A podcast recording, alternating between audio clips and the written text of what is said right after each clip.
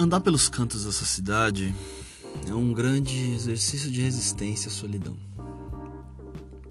As pessoas entram desse carro, saem desse carro. Às vezes elas falam alguma amenidade, às vezes elas ficam quietas. Mas a verdade é que eu nunca fiz nenhum amigo dirigindo. Eu vivo a vida em minutos, eu não tenho tempo para isso. Não tenho tempo para grandes profundidades. Quando raramente tem uma conversa mais densa e significativa com alguém, parece que essa pessoa se dissipa no ar assim que ela desce do carro. Como se fosse um passo de mágica, assim. O que me resta é o que não tá aqui. Como se eu fosse um marinheiro, eu tenho um amigo em cada porto.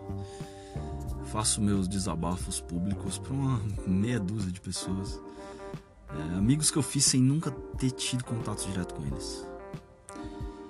Acho engraçado quando ouço alguém falar sobre a efemeridade das redes sociais, as relações modernas e líquidas. Já que, no meu caso, o efêmero é justamente o real e palpável. Enquanto eu praticamente não conheço pessoalmente as pessoas com quem eu mais me comunico. Essa comunicação é truncada, mas é importantíssima para mim foi o que me restou de um longo inverno. É o que me mantém humano. Sem isso, eu ia ser só mais um Neandertal grunhindo em cima do viaduto Jaceguai. É como se eu estivesse vivendo de forma indireta aquilo que as pessoas estão demonstrando viver. Assim como elas vivem as minhas experiências pelos meus olhos.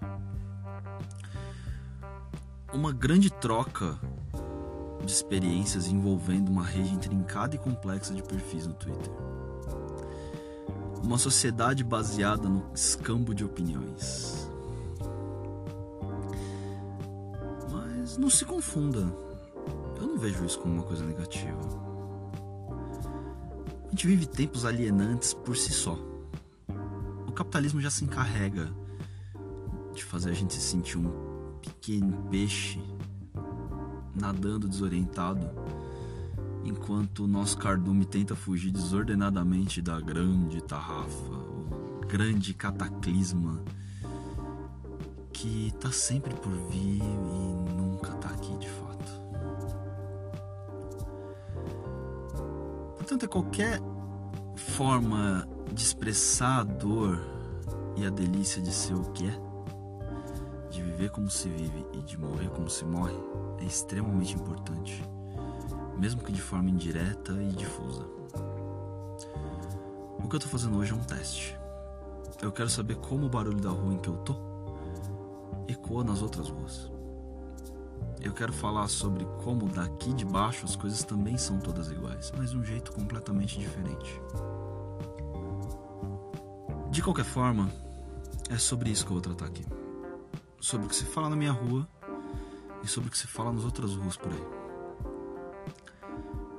Esse podcast vai servir para que eu conte as minhas histórias e fale sobre os pensamentos soltos e recorrentes que vêm na minha cabeça. Mas eu quero também ouvir e falar sobre as histórias e os pensamentos de vocês, principalmente as que envolvem a rua e os seres que habitam nela. Me mandem histórias, me contem casos, me perguntem coisas.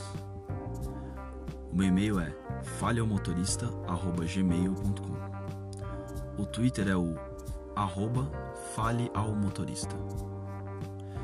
Me façam companhia, porque não importa quantas pessoas tenham dentro do carro, o motorista está sempre só.